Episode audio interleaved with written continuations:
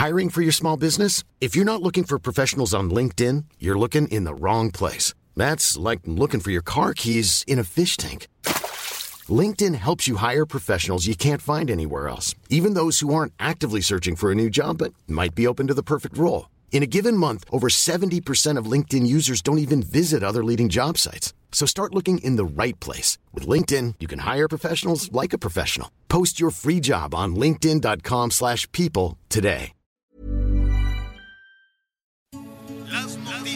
¿Qué tal? ¿Cómo le va? Buenas tardes. Estás a punto de escuchar Yo soy Javier Alatorre. las noticias con Javier Alatorre. La vamos a pasar muy bien. Comenzamos. Hace tiempo que no agarro a nadie de la mano. Hace tiempo que no envío buenos días, te amo. Pero tú me tienes enredado, me envolví, iba por mi camino y me perdí. Mi mirada cambió cuando tú sopí. Bye bye a los culos, ni me despedí. Yo no te busqué, no. Chocamos en el trayecto. Con tu alma es la que yo conecto. Tranquila, no tienes que ser perfecto, no. Aquí no existe el pecado. Muy bien, qué bueno que nos acompaña este inicio de semana, esta tarde, y estamos ahí escuchando al Bad Bunny. Qué bárbaro, ¿eh? Qué bárbaro, cómo, cómo ha avanzado verdaderamente este personaje. Bueno, y está cantando una canción que se llama Ojitos Lindos, y entonces, pues ya saben, ¿no? Siempre hay quien lo utiliza. Ay, te voy a cantar de ojitos lindos para, porque te voy a enamorar y cosas por el estilo, pero no. Déjeme, déjeme decirte, eh, déjeme decirle a todos nuestros amigos eh, en el país y más allá de nuestras fronteras que esta canción se la hizo para su perrita. Tiene una perrita Beagle muy bonita que se llama Sansa, entonces le hizo esta canción. Pero de cualquier forma usted la puede utilizar para lo que quiera, ¿no? Verdaderamente. Entonces, este, es que los Beagle, es que las mascotas son verdaderamente increíbles, eh, ¿no? En muchas ocasiones, Miguelón, pues este, confiamos más en las mascotas que, en algunos personajes, que en algunas personas. Y a propósito de Beagles, fíjese que eh, cuatro mil perritos estaban ahí hacinados en, en, en, los Estados Unidos. Ahorita me acordé. Los tenían en un criadero, bueno, desnutridos, abandonados. ¡Qué infamia! Verdaderamente, qué mala entraña de tener estos, estos criaderos para venta de los perritos. Entonces ya fueron y los rescataron cuatro mil. Cuatro mil entre cachorritos, ya perros un poquito más adultos, todos eran Beagle y ahora pues están tratando de encontrarles casa allá allá en los Estados Unidos. Qué gusto saludarlo. Estamos iniciando una semana nubladona, nubladona. Seguramente nos va a caer algún aguacero en el centro del país, en la Ciudad de México. Va a llegar algo de fresquito, muy bien.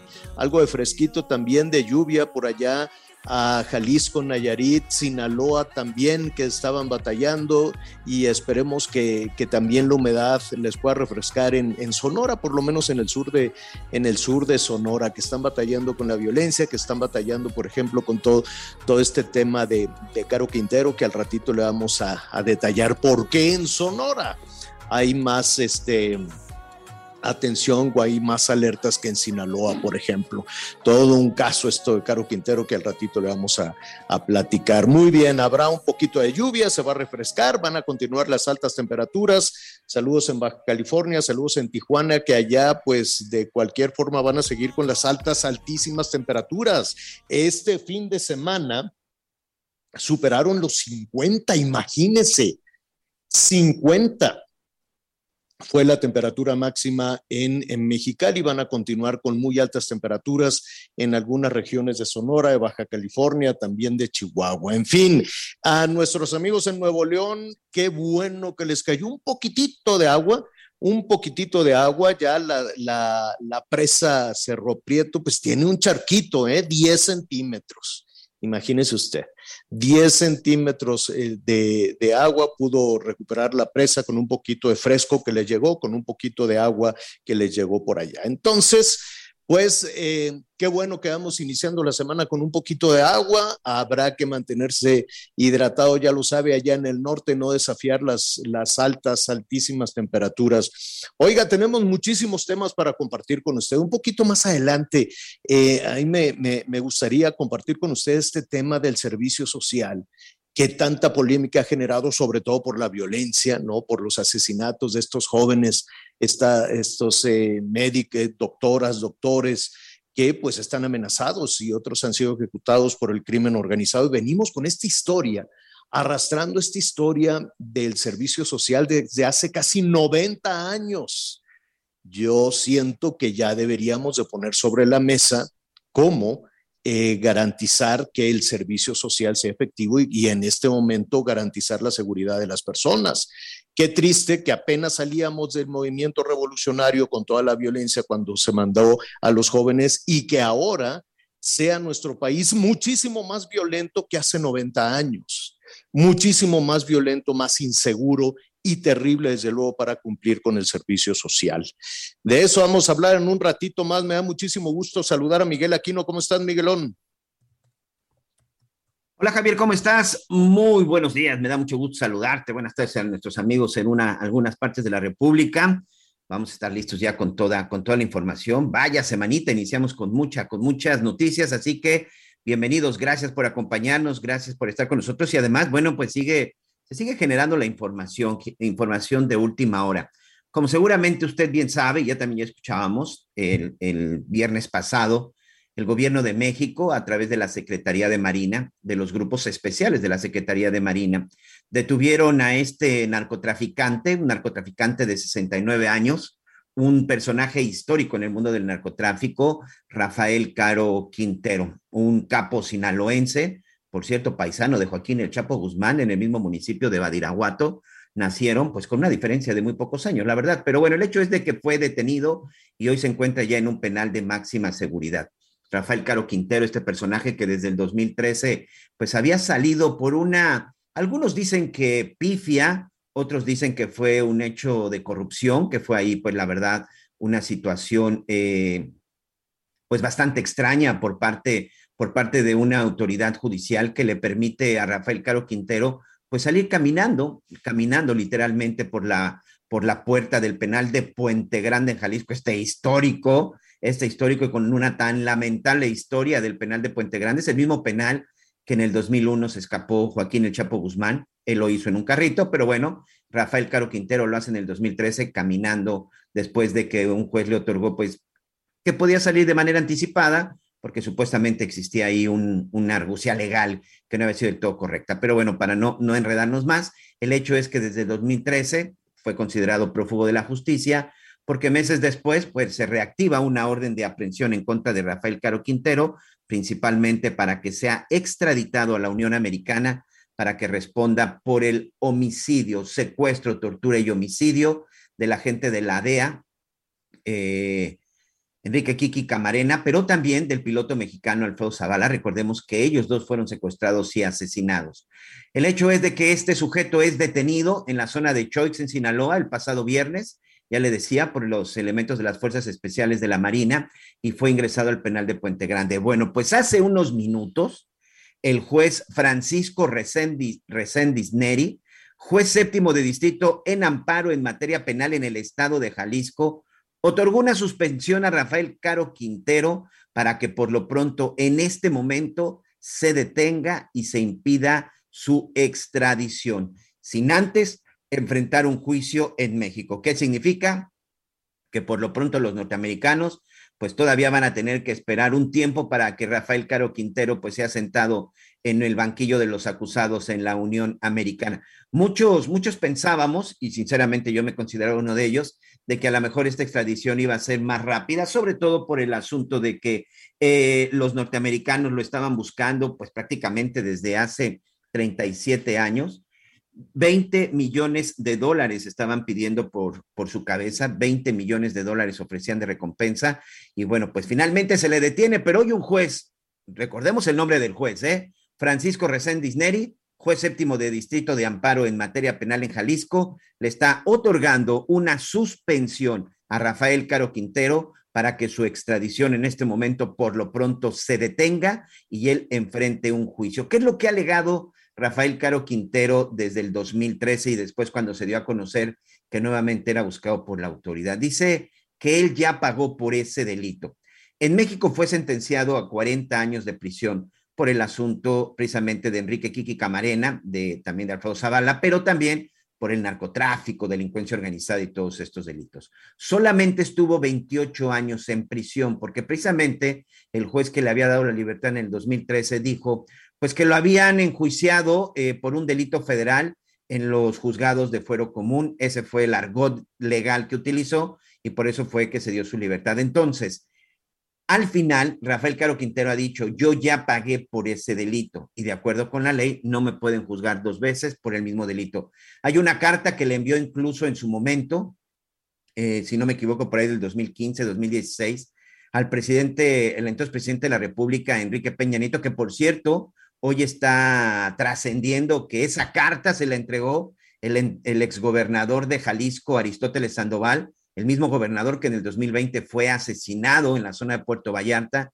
dicen que esta carta llegó a, manos de Aristóteles Sandoval y que Aristóteles Sandoval fue entonces el que le entregó la carta a Enrique Peña Nieto, en donde Rafael Caro Quintero le decía, yo ya pagué, yo ya cumplí, me he alejado del mundo del narcotráfico, por favor, ya no me persigan.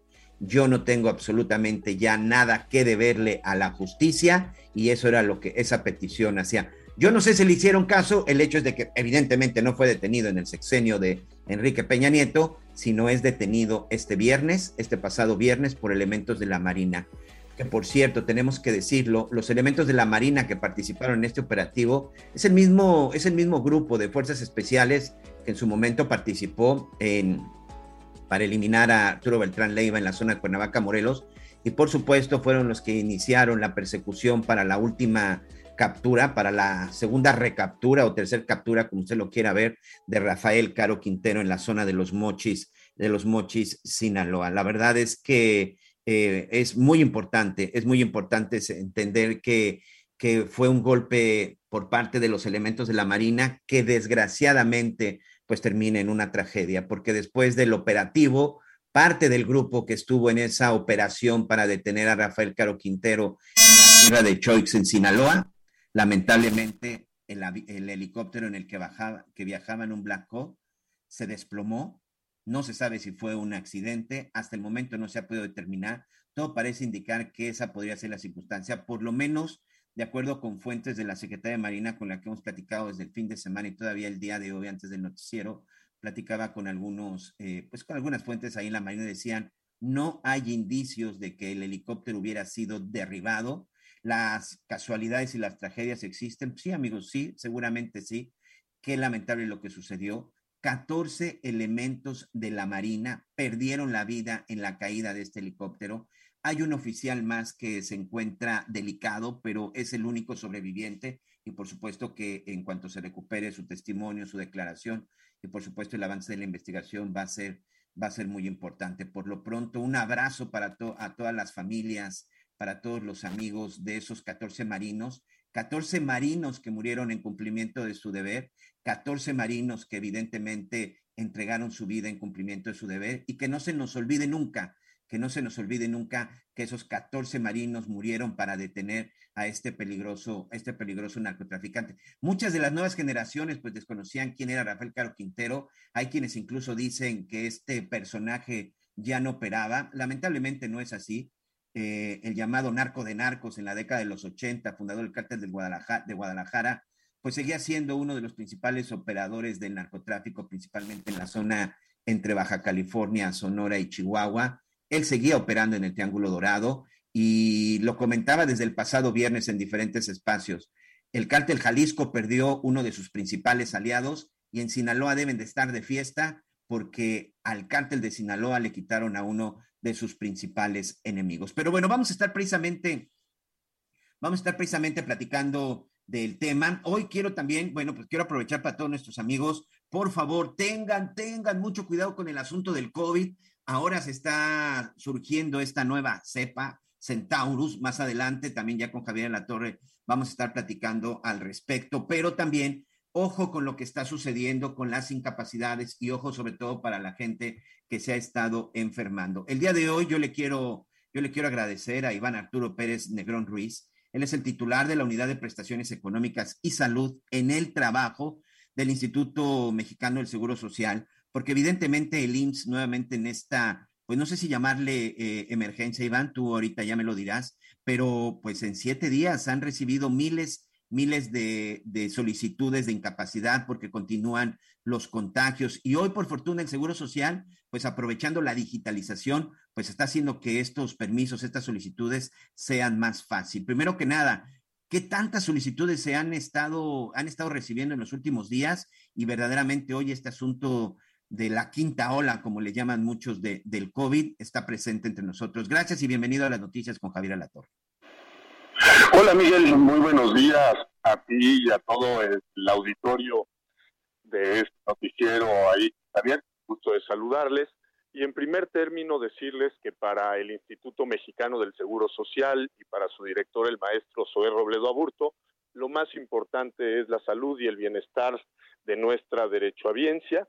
En virtud de ello, hoy que hemos entrado a la quinta ola de la pandemia del virus del COVID-19, Efectivamente, hemos puesto a disposición de todas y todos nuestros trabajadores el permiso COVID en su versión 4.0, Miguel, que le permite a las y a los trabajadores que tengan síntomas de este virus o que se hayan hecho la prueba y hayan resultado positivos, tramitar su incapacidad temporal para el trabajo sin salir de casa, sin tener que asistir a una unidad médico familiar o a un laboratorio a hacerse la prueba para evitar los contagios y que obviamente pues esta ola se magnifique y afecte la salud de muchas y muchos mexicanos.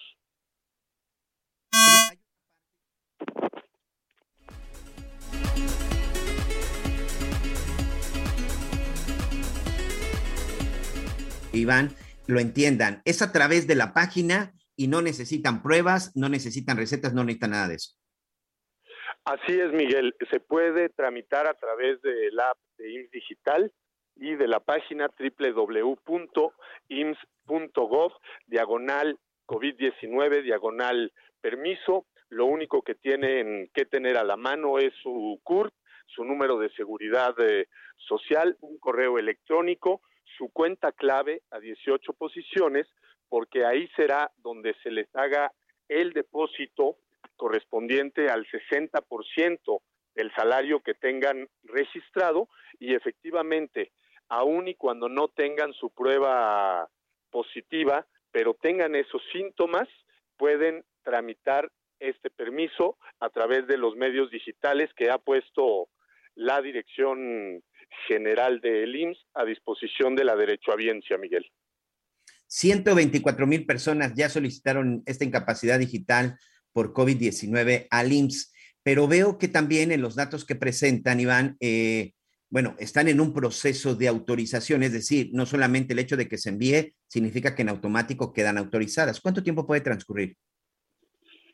Te doy el dato actualizado el, al día de hoy, Miguel, a las 9 de la mañana teníamos ya más de 171 mil solicitudes, eh, se han otorgado ya 87.393 eh, permisos eh, COVID y efectivamente hay un proceso de validación únicamente para establecer, bueno, pues la identidad de la persona que está haciendo la solicitud.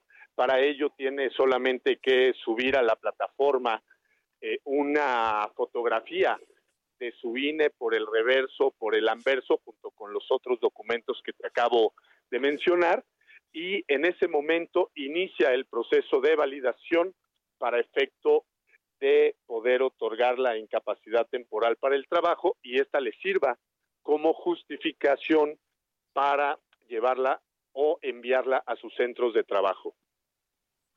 Eh, entiendo y sobre todo el Instituto Mexicano del Seguro Social, hemos platicado aquí con el doctor Zoé Robledo y nos decía, en el IMSS partimos de la buena fe y sobre todo de la confianza hacia el trabajador. Hoy de nueva cuenta lo están este, mostrando, Iván, porque ya incluso la Coparmex decía, la, semana pasada la, la, Confederación Patronal de República Mexicana, que ya empiezan a tener ausentismo por COVID entre el 15 y 20%. Aquí el asunto, pues es evidentemente esperar que en efecto sea, sea para eso, ¿no? Que en efecto la gente que se esté ausentando por, por esta enfermedad, pues que sea real y que no estén aprovechando solamente para tomar unos días de descanso.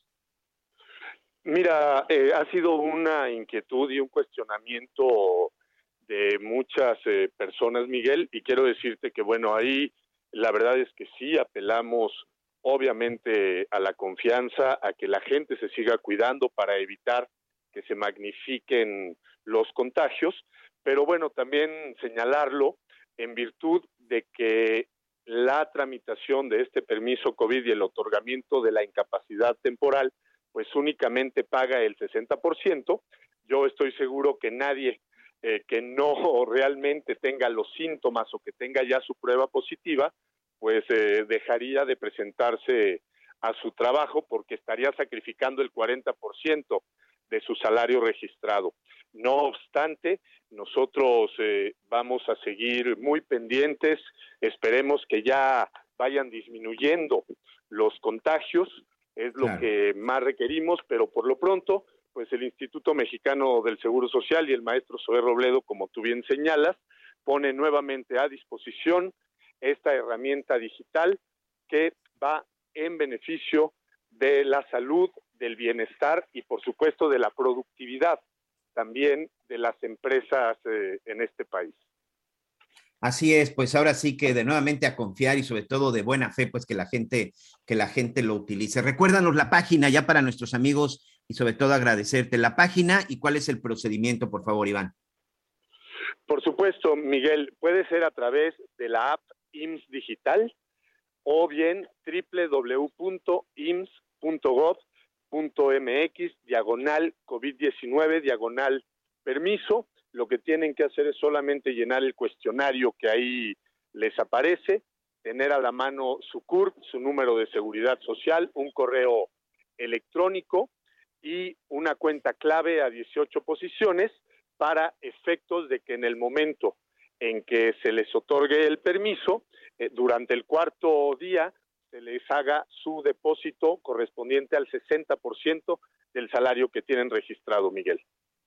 Muy bien, bueno, pues ahí está. Es una buena noticia, sobre todo para nuestros amigos que están en el Seguro Social, pero bueno, todos vamos a confiar en que lo van a utilizar de manera correcta y sobre todo no hay que volver a, presentar ese ausentismo que tanto afectó la economía de este país. Iván Arturo Pérez Negrón Ruiz, titular de la Unidad de Prestaciones Económicas y Salud en el Trabajo del Instituto Mexicano del Seguro Social. Muchas gracias por ese tiempo en las noticias con Javier La Torre y por supuesto, licenciado, te mando un saludo. Muchas gracias. A sus órdenes e igualmente saludos a Javier y a todo el equipo. Muy buen día y excelente inicio de semana. Muchas, muchas gracias. En verdad, amigos, hay que utilizarlo, hay que utilizarlo de manera positiva. Si están confiando nuevamente en ustedes, pues hay que utilizarlo verdaderamente si tenemos síntomas. ¿Por qué se los digo? Fíjense que hay un escándalo en la Liga Mexicana de Fútbol. Resulta que un árbitro, un árbitro con gafete de FIFA, o sea, uno de los árbitros que incluso ya tienen reconocimiento a, eh, a nivel internacional, está siendo investigado porque resulta que aparentemente fingió tener COVID-19 y no acudir así a trabajar en un asunto, me parece que de pretemporada y de preparación antes de que iniciara la Liga MX. Y bueno, pues ahora sale que no dio positivo, que nunca estuvo enfermo, que al parecer tuvo un asunto con una de sus hijas, pero que él aprovechó esos días para hacerse una cirugía, una liposucción. Eso es lo que se ha mencionado nuestro compañero de Azteca Deportes, David Medrano, eh, fue el primero en darlo a conocer. Ahora, bueno, pues ya en varios medios deportivos ha estado surgiendo esto de que un árbitro profesional de la Liga MX con gafete de FIFA, pues habría fingido tener COVID-19 y aprovechar esos días para en verdad hacerse una liposucción y de esta manera no cumplir con la pretemporada que le establecía la liga, que le establecía la Federación de Árbitros, la Asociación de Árbitros, para que él finalmente pudiera continuar trabajando. Este tipo de cosas son las que no podemos permitir. Este tipo de cosas finalmente son las que no se deben hacer. Si hoy el Seguro Social está confiando en nosotros y si verdaderamente necesitamos esa incapacidad, bueno, pues evidentemente ahí está la opción, hay que tomarla, pero si no hay que continuar trabajando Creo que a ninguno, a ninguno nos gustaría regresar a lo del 2020 con ese encierro, con negocios cerrados, con trabajos perdidos, pero sobre todo con una economía afectadísima por esta enfermedad. Ya está entre nosotros, hay que acostumbrarnos, hay que cuidarnos, hay que aprender a vivir con ella, pero sobre todo hay que aprender a cuidarnos, que es lo más importante, y de eso estaremos platicando más adelante. Por lo pronto tenemos que hacer a nuestra primera pausa. No se vaya, tenemos más en las noticias con Javier Alatorre.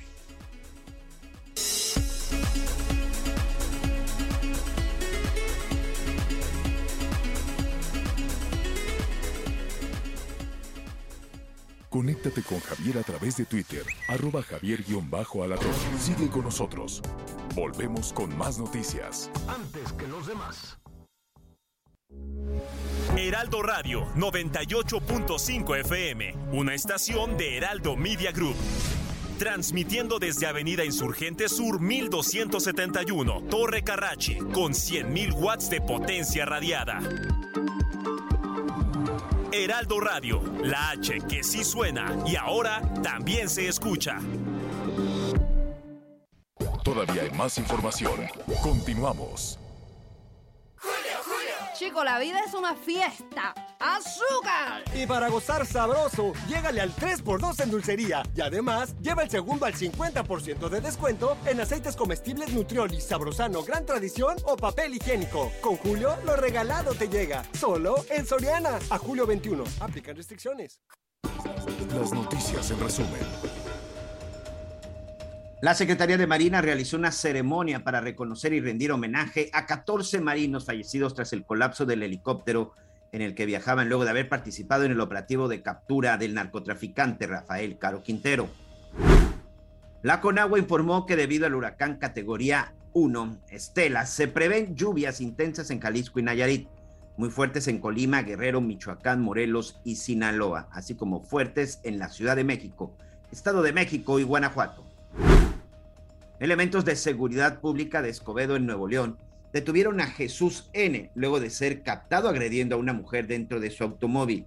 La situación fue grabada por otra valiente mujer que se dirigía precisamente a su trabajo cuando se dio cuenta lo que estaba pasando y le preguntó a la víctima por su estado y subió todo a redes sociales. Y hoy el dólar se compra en 20 pesos con 28 centavos y se vende en 20 pesos con 76 centavos. Emprendedores, consultores, proveedores e inversionistas que busquen expandir su visión de negocio, Expo Franquicias regresa a Guadalajara este 2 y 3 de septiembre. Modelos de franquicias más exitosos en una sola sede. Expo Guadalajara, única a nivel internacional. Estás a un clic, haz tu registro en www.expofranquiciasguadalajara.com. Muy bien, muchas gracias. Regresamos, regresamos con más información. Saludos hasta a nuestros amigos que nos escuchan en la zona del estado de Jalisco y por supuesto también en Nayarit. Desde la semana pasada, muchos de, estos amigos que nos escuchan precisamente en la zona de la perla del occidente, como se le conoce también, nos hablaban acerca de los incrementos en el precio de la gasolina, que de pronto, bueno, cuando iban de un lado a otro y sobre todo en estas épocas de vacaciones, se dieron cuenta que en dos lugares en particular la gasolina había aumentado de manera importante. Le estoy hablando de Puerto Vallarta, Jalisco y Bahía de Banderas en Nayarit. ¿Qué es lo que sucede, sobre todo en este lugar y por qué se dan, por qué se dan los incrementos? Pues tiene que ver con un asunto de seguridad y tiene que ver con un asunto de crimen organizado. Así es, amigos. Lamentablemente, lamentablemente, lamentablemente en estos dos municipios, que son uno de los más visitados durante esta época, pues ahí es en donde la delincuencia organizada pues ha incrementado sus ataques y sobre todo la extorsión, el famoso derecho de piso. Hay lugares, sobre todo estaciones de gasolina, en donde llegan a pagar hasta 100 mil pesos, 100 mil pesos mensuales al crimen organizado por el cobro de derecho de piso, porque si no, bueno, pues amenazan con eh, algún atentado contra sus propios empleados, les roban el combustible, les roban las pipas o lo que a veces también sucede es que incluso no les permiten, no les permiten que las pipas lleguen hasta este, hasta este lugar. Yo le quiero agradecer a Andrés Gutiérrez Torres, él es el presidente de la Asociación Mexicana de Proveedores de Estaciones de Servicio AMPES. Y bueno, el tiempo para platicar con nosotros en las noticias con Javier Alatorre, Andrés, sobre todo porque entendemos lo de Ucrania y entendemos la crisis en Estados Unidos, entendemos que todo eso ha provocado el incremento y a pesar de los subsidios, pero de pronto si a esto además le sumamos que se incrementa por una cuestión de seguridad, pues ¿a dónde vamos a parar? ¿Cómo estás, Andrés? Bienvenido. Hola, gracias, Miguel. ¿Cómo estamos todos? Saludos a ti y a tu auditorio.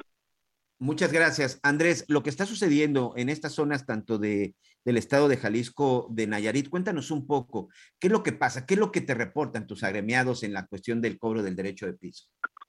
Bueno, deja primero alguna aclaración puntual.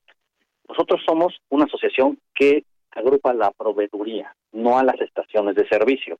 Ok. Eso es un punto muy, muy importante. Si bien lo que tú comentabas de que el precio, cómo es que se ha variado y cómo ha ido aumentando en todo el país, eh, el precio, eh, de manera general, eh, se basa por cuestiones de qué tipo de producto estamos comprando, el costo del producto, ¿ah? la logística, que es un punto muy, muy, muy importante, ¿ah? la utilidad de la estación y obviamente todo el tema de los impuestos, que si bien hoy en día estos han sido bastante bien controlados, han permitido controlar el precio del combustible a nivel nacional. uno de los temas que hoy, ahorita en, en lo comentaba, es el tema de cómo ha subido el precio en todas las zonas de de Puerto Vallarta y todo lo que es la zona de la costa, ¿no? Eh, si bien hay un tema que es muy importante que creo que es clave también, es la logística. Si bien cuando transportamos producto de una refinería o una terminal de almacenamiento hacia eh, los diferentes puntos donde llega el producto, que son terminales ya internas dentro de la República Mexicana, se pueden hacer por ducto, por barco, por tren o por carro tanque o pipas, ¿no? Por ducto es muy barato hacerlo, es un peso por kilómetro recorrido. Por tren, por barco son dos pesos, por tren son creo que cinco pesos y por pipa son como 16 veces lo que es el costo por ducto. ¿ah? Entonces, eh, precisamente toda la zona que tú mencionas es zona donde no llega producto a través de ducto se tiene que transportar todo por pipa. Entonces, el costo de la logística es 16 veces más caro que el costo que se transmitiría, por ejemplo, en Salamanca, en el centro del país, eh, en la parte de, Puebla y cosas por el estilo, ¿no? Entonces, ese es un factor por el que el precio sube también. Si bien también mencionabas el tema de la inseguridad, ¿no? Si bien sabemos que en varias partes del país está habiendo estos temas de inseguridad, eh, como, como número eh, clave es un tema que es generalizado. No es un tema que vaya únicamente a las estaciones de servicio. Se enfocan directamente en todo tipo de negocios, lamentablemente, y uno de los afectados sí puede llegar a ser las estaciones de servicio. ¿Esto de alguna u otra forma estaría afectando, estaría afectando el precio? Porque, bueno, leíamos algunas declaraciones incluso también de los propios gasolineros en donde dicen que por lo menos en Puerto Vallarta y Bahía de Banderas es en donde más se ha presentado el problema también por el robo de pipas. Sí, imagínate, tú cuando transportes una pipa, que es lo mismo que lo que me refiero, el tema de logística. Cuando tú llevas este producto por un ducto, pues bueno, es más complicado que se haga el robo, que ya hoy en día también se vuelve un poco más accesible con esto del guachicoleo. Eh, pero el, robo de las pipas es un tema que sí está presente en diferentes partes de la República. Eh, muchas de las de los casos, eh, los gasolineros tienen que implementar que vaya una patrulla o que vaya de seguridad custodiando la pipa no tanto por el robo de la pipa, sino más bien por el robo interno que se genera en, por parte de las transportistas en muchas ocasiones. Eh, es muy sabido en el tema de las estaciones de servicio de que muchas veces tú llegas, llega una pipa, carga la pipa en X lugar, que es una terminal de almacenamiento, tiene que recorrer una cierta cantidad de kilómetros. Eso, primero que nada, encarece el precio. Después, durante ese traslado, hay veces que ves pipas estacionadas en la carretera. Muchas de ellas son ordeñadas. Entonces, le sacan cierta cantidad de producto y el gasolinero está recibiendo producto de menos de lo que él compró en muchas ocasiones. Entonces, ese es un, parámetro importante que se genera. Y esto, bueno, muchas veces no tiene que ver siempre, siempre por el crimen organizado. Muchas veces es directamente del personal que trabaja en el tema de, transporte. Por eso es que eh, ese, tipo de, incrementos se, va, se ven generados porque el del gasolinero recibe menos producto. Eh, también existe la modalidad en que en las estaciones eh, empiezan a comprar sus propias pipas, ¿no? Y esas pipas pues van trasladando el producto también desde la terminal de almacenamiento más cercana hasta su estación de servicio. Y ocurre mucho que cuando no hay producto en una terminal, tienen que ir a una terminal todavía más lejana.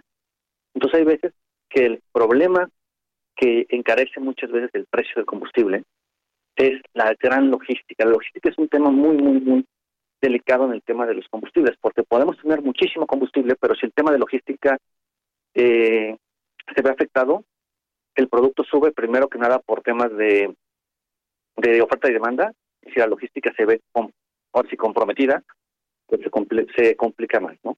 Específicamente en la, en la zona en la que tú mencionas, por ejemplo, eh, creo que tengo entendido aquí, eh, de acuerdo a los planos que tengo, creo que en Zapopan está una de las terminales eh, de, almacenamiento, que podría tomar producto, la de Colima, o directamente en las Carocármenes, en ¿no? Entonces, pues la distancia también que hay que recorrer de eh, la zona de Bahía de Banderas, Puerto Vallarta, hacia esta zona, pues es una distancia bastante larga y sobre todo que se tiene que hacer a través de pipa. Entonces, si bien si por producto te cuesta un centavo transportar el producto, por pipa te puede costar arriba de 16 centavos. Entonces, incrementa el costo por kilómetro, por litro, por barril, perdón. Muy bien. Oye, y ya nada más para concluir, Andrés, y además a veces en estos recorridos, pues tienen que hacer un costo extra en materia de seguridad o están circulando sin seguridad, sin custodia o están pidiendo apoyo a las autoridades locales, a las autoridades federales? Pues mira, el número de pipas que transportan por la zona eh, deja imposibilitado de que cada pipa vaya custodiada por un elemento de seguridad. O sea, realmente es muy complejo y muy complicado. Tú lo veías en, hace dos años y medio más o menos que tuvimos el problema de desabasto que las pipas iban custodiadas por elementos de seguridad, sí, pero era una caravana de 50 pipas. Si cada estación de servicio manda una pipa o si cada dependencia o cada marca de, estación mandara una pipa con un elemento de seguridad, pues entonces no habría suficientes elementos para poder por supuesto. ni siquiera dar seguridad a, a, la, comunidad como tal. Entonces, sí, sí hay muchas estaciones que pagan seguridad privada, sí, sí lo hay, este, incluso hay gasolineros que van atrás de la pipa custodiando de que no vayan a parar en ningún lado la, pipa, también no hay. Este, y son medidas que cada uno de ellos toma para tener temas de seguridad. El tema, por ejemplo, del manejo de efectivo, que no tengan las estaciones mucho efectivo en la parte de abajo también es muy, muy, muy importante. Entonces, se tienen que, tienen que ir adaptándose a, la modalidad a la que lamentablemente nos ha tocado trabajar hoy en día. Eh, tener un guardia de seguridad, cosas por el estilo, también eso ha llegado a las estaciones. Muy bien, bueno, pues muchas gracias, Andrés Gutiérrez Torres, presidente de la Asociación Mexicana de Proveedores de Estaciones de Servicio. Una situación complicada que, como tú bien dices, no solamente tiene que ver con las estaciones de gasolina, sino en general para muchos negocios. Muchos negocios. Gracias por ese tiempo y las noticias con Javier La Torre. Muchas gracias, Javier. Este, Miguel, que estés muy bien. No te preocupes. Saludos de parte de Javier también. Muchas gracias. Bueno, pues ahí está hay que tener, hay que tener mucho cuidado. Y bueno, vamos rápidamente con cosas, con cosas más agradables, rápidamente. Ponga mucha atención, sobre todo en este verano. tiene usted una gran oportunidad para armar su paquete a Disney y así cumplir el sueño de su familia, sobre todo de sus hijos. Escúcheme muy bien y tenga su tarjeta a la mano para poder comprar esta promoción porque es algo que le va a resultar increíble. Viva la magia de Disney en Orlando de manera ilimitada con hospedaje garantizado. Atención durante el 2022 y 2023 por 5.990, repito, 5.990 por día, tendrá lo siguiente, cuatro personas incluidas por día, así es. Paga los días que necesites y ya estarán incluidas hasta cuatro personas. Repito el precio, 5.990 pesos. Por ejemplo, si usted va eh, tres noches o va tres días, serían alrededor de 18 mil pesos. Hoteles de máxima calidad, hasta 30% de descuento en vuelos, y nueve meses de fecha abierta para vacacionar. No incluye vuelos ni impuestos. Escuche bien porque solo los primeros 20 que compren esta promoción en este momento con cualquier tarjeta garantizan carta consular para trámite de la visa y desayunos diarios. Esto es muy importante, amigos. Línea de compra, atención, si tiene alguien que anotar. 55 2019 75. Repito, 55 2019 75. Recuerde, solo hay 20 lugares, así que tome su tarjeta y marque para comprar esta promoción en este momento al 52 Precio especial por día, 5,990 pesos. Esto ya le incluye cuatro personas. Es una línea de compra y usted solamente puede ser de los 20, de los 20 afortunados. 55 2019 75, así que por favor no se lo puede perder, o si no también viajandoenlinea.com, ahí está toda la información. Viajandoenlinea.com y ahí entra para tener esta buena oportunidad. Si su hijo salió bien de la escuela, pues probablemente se merece unas vacaciones y por qué no, usted también. Bueno, Bueno, y ya que estamos, y ya que estamos con esta organización y sobre todo con las cuestiones de repente de los ahorros, pues qué mejor que hablar acerca de los ahorros que tienen que ver con el retiro. Bernardo González, presidente de la Asociación Mexicana de Afores.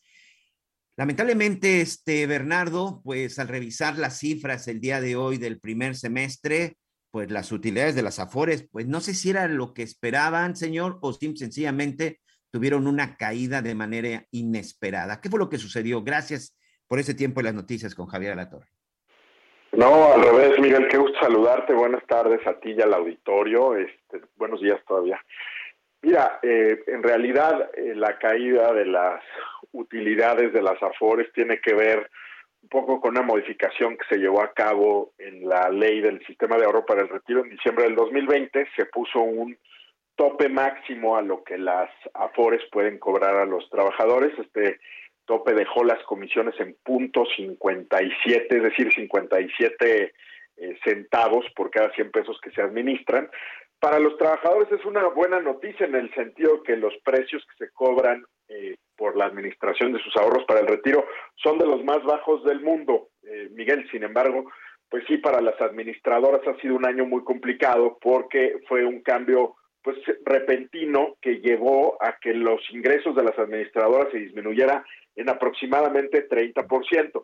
Representa un reto porque tienes que adecuar tu modelo de negocio. Imagínate cualquier familia o persona que de pronto eh, deja de recibir 30% de ingresos, pues evidentemente implica que haya un cambio en la manera en la que uno gasta eh, y, consume. Lo mismo está pasando con las administradoras, es algo que estamos atendiendo evidentemente de la mano de los reguladores, pero eh, pues bueno, es un poco la explicación, Miguel, al tema. Oye, Bernardo, pero sobre todo, dices, es una buena noticia para los trabajadores porque están pagando una de las comisiones más bajas. Pero ¿qué pasa finalmente con los intereses que genera tu Afore? Es decir, pues uno sabe que metiendo la Afore del retiro, pues se pueden estar invirtiendo y que eso el día de mañana, cuando tú ya te tengas que retirar, evidentemente vas a tener una cantidad importante. En este momento sí, es la cuota más baja, pero en algún momento esos intereses podrían disminuir y de la misma forma pues el ahorro podría disminuir y no sería tan alto como uno esperaría? Fíjate que en el caso de, los intereses que se pagan, el sistema ha estado pagando, el sistema de ahorro para el retiro, que además cumple 25 años, Miguel, en este mes de julio, eh, ha pagado históricamente tasas de interés del 11%, ya restándole las comisiones eh, que han cobrado las administradoras a lo largo del tiempo y que, como decía, hoy pagan las, las cuotas más bajas. Evidentemente, para, para los trabajadores, el que, el que paguen menos comisión, pues les deja más saldo, ¿no? Más ahorro para su retiro. Eh, además, como sabes, ahora sí estamos viviendo un periodo pues de volatilidad en los mercados financieros, de altas inflaciones que han llevado a los bancos centrales a subir sus tasas de interés. Y eso genera lo que en el sistema denominamos como minusvalías, eh, que son fenómenos temporales que baja el saldo de ahorro, pero pues este históricamente, Miguel, se ha recuperado en estos 25 años. Los periodos de crecimiento duran 45 meses, los de minusvalía aproximadamente 8 meses, Miguel. Oye, y, no eh, antes de que de, darte las gracias de esta entrevista, hay otro tema también, que de las 10 administradoras, tres pues no presentan ganancias, no presentan eh, pues utilidades en estos tres, en, esto, en este primer semestre. ¿Eso pondría en riesgo también alguna de las administradoras de Afores?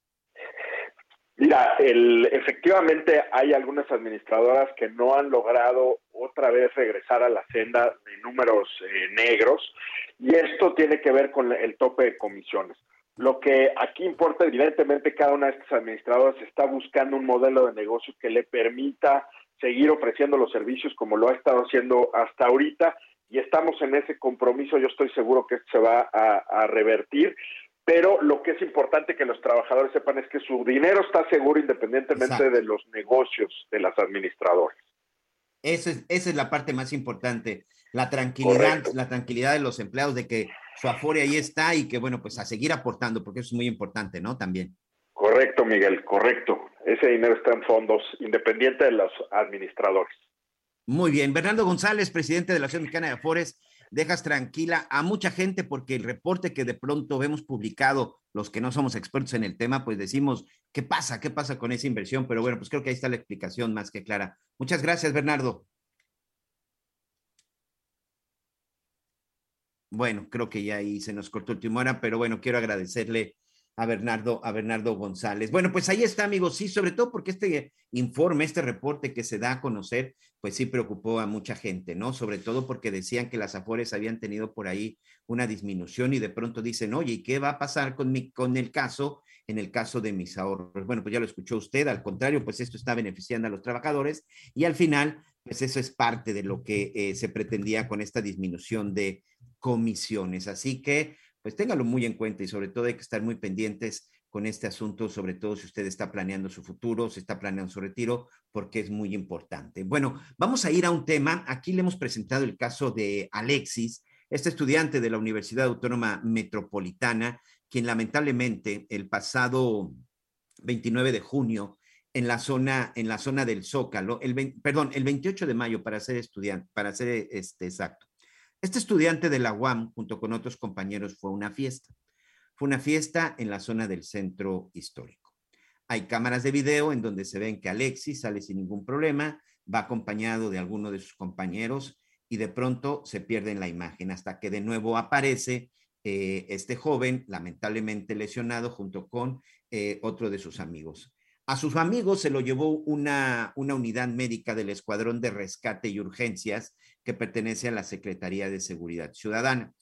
Y lamentablemente Alexis el traslado lo realizan los integrantes de una ambulancia, vamos a llamarle de esta forma, no, no, no quiero mencionar ya ningún nombre porque al final eh, pues parece que todo se trató de un, de un asunto ilegal, de un asunto que, que, que las mismas autoridades están investigando, una ambulancia patito. El asunto, amigos, es que, como aquí lo dimos a conocer, eh, su familia da a conocer la desaparición el 29 de mayo y el 4 de junio, en una zona de entre Chalco y la zona de Ixtapaluca, lamentablemente Alexis apareció muerto y además apareció sin un ojo. Las autoridades inmediatamente investigaron. La semana pasada se da ya la detención de por lo menos tres sujetos que podían estar relacionados. Uno de ellos el dueño de la ambulancia, el dueño de la ambulancia para que eh, explicara qué lo que ha sucedido y otros dos supuestos paramédicos, por cierto, ya fueron consignados por este, por este delito. Y vamos a platicar el día de hoy con el responsable de las ambulancias aquí en, el, en, el, en la Ciudad de México para tratar de entender un poco acerca de cómo se llevaba a cabo precisamente esta, pues esta organización ¿Qué se necesita para una, para una ambulancia? Vamos a platicar con el doctor Ángel González, director de la Agencia de Protección Sanitaria de la Ciudad de México, sobre todo para saber cómo se regulan las ambulancias que circulan en el Valle de México, quién las regula, quién se encarga de todo esto y sobre todo, bueno, cómo identificar como ciudadano una ambulancia legal y no una ambulancia patito. Hasta el momento se desconoce cuáles fueron las causas de muerte de, de Alexi y sobre todo qué fue lo que lo llevó y por qué no tenía un ojo. Sí, también se ha manejado un poco el, asunto como un tráfico como un tráfico de órganos. Pero bueno, las autoridades ya, ya están investigando. Por fortuna, sí hay una persona que fue, eh, que, ya fueron detenidas, exactamente tres personas, y esperemos que todo eso ayude a aclarar. Pero bueno, en este momento, eh, lamentablemente ya no tuvimos suerte con esa comunicación, pero lo único que sí les podemos decir es que sí, hay que verificar, sobre todo hay instancias, recordemos que las instancias eh, gubernamentales, oficiales de ambulancia son Cruz Roja Mexicana, que son muy fáciles de distinguir, en la zona del Valle de México, el Escuadrón de Rescate y Urgencias Médicas, el famoso ERU, pero también, por supuesto, las unidades de las dependencias de salud como IMSS, eh, Secretaría de Salud misma y el ISTE. Esas son en este momento las oficiales de alguna manera. Hay algunos negocios, hay algunos que también se dedican a la renta de ambulancias, sí. ¿Cómo verificarlo? Pues evidentemente revisando la página, revisando las direcciones y sobre todo revisando que todo se encuentre en orden. Amigos, cuando sea una situación de esa, estamos hablando de nuestra salud, de la salud incluso de nuestros seres queridos, de la salud incluso de familiares. Entonces, sí tenemos que ser muy, muy responsables. Aquí, bueno, nos comprometemos a darles todavía más información acerca de lo que se vaya, de lo que vaya suscitando y sobre todo de las cosas que se vayan presentando. Pero sí, es muy importante y no, y no estamos dispuestos a dejar el caso de Alexis a un lado porque es un caso que por desgracia, ya lo vimos, le puede pasar a cualquiera. Imagínense, su hijo sale a una fiesta y de pronto ya no sabe nada de él y nada más le avisan que su cuerpo apareció muy lejos del lugar en donde debía de estar y que además le falta un órgano, por supuesto que no lo vamos a dejar así y vamos a continuar con el tema. Por lo pronto, vamos a una pausa y regresamos con más de las noticias con Javier Alator.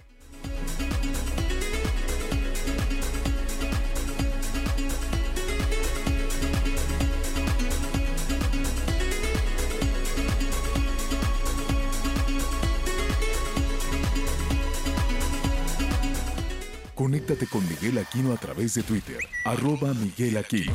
Toda la información antes que los demás. Ya volvemos.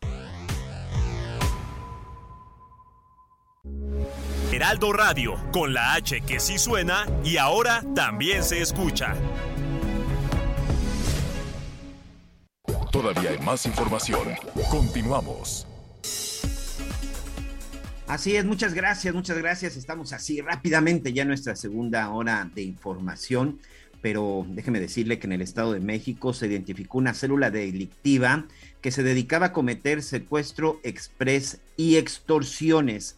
Pero esto es lo más lamentable y lo más indignante, amigos. Esta banda estaba conformada por policías estatales y ministeriales, ministeriales que forman parte, por supuesto, de la Fiscalía del Estado. En total son nueve funcionarios quienes ya cuentan con una orden de aprehensión. Y con esto y más, acompáñeme, vamos a hacer juntos un recorrido por el interior de la República. La diputada local de Veracruz, Itlán Medellín Careaga lamentó que los deportistas de esta entidad tengan que mendigar, realizar rifas y hasta hacer malabares en los cruceros de las principales avenidas para obtener ingresos económicos y así poder acudir a alguna competencia. En ese sentido, la diputada emitió un exhorto en el Congreso local para apoyar a todos los deportistas del estado y así garantizar que el Instituto Veracruzano del Deporte y los 212 ayuntamientos destinen entre el 3 y 5% de su presupuesto para apoyar a los deportistas informó desde Veracruz Juan David Castilla. Un hombre de aproximadamente 30 años murió al caer de un juego mecánico conocido como el Himalaya en una feria que se localiza en la esquina de las calles Nezahualcóyotl y Quetzalcoatl, en la colonia Arenal Primera Sección en la alcaldía Venustiano Carranza. Las autoridades detallaron que el hombre que se encontraba con una menor salió disparado del juego mecánico cayendo de cabeza a una altura de 7 metros. Debido al fuerte golpe, el afectado murió a un costado del juego, por lo que de inmediato autoridades de la alcaldía acordonaron el lugar. Serán peritos de la Fiscalía de Justicia Capitalina quienes investiguen y determinen las causas que originaron este fatal accidente. Informó Liz Carmona.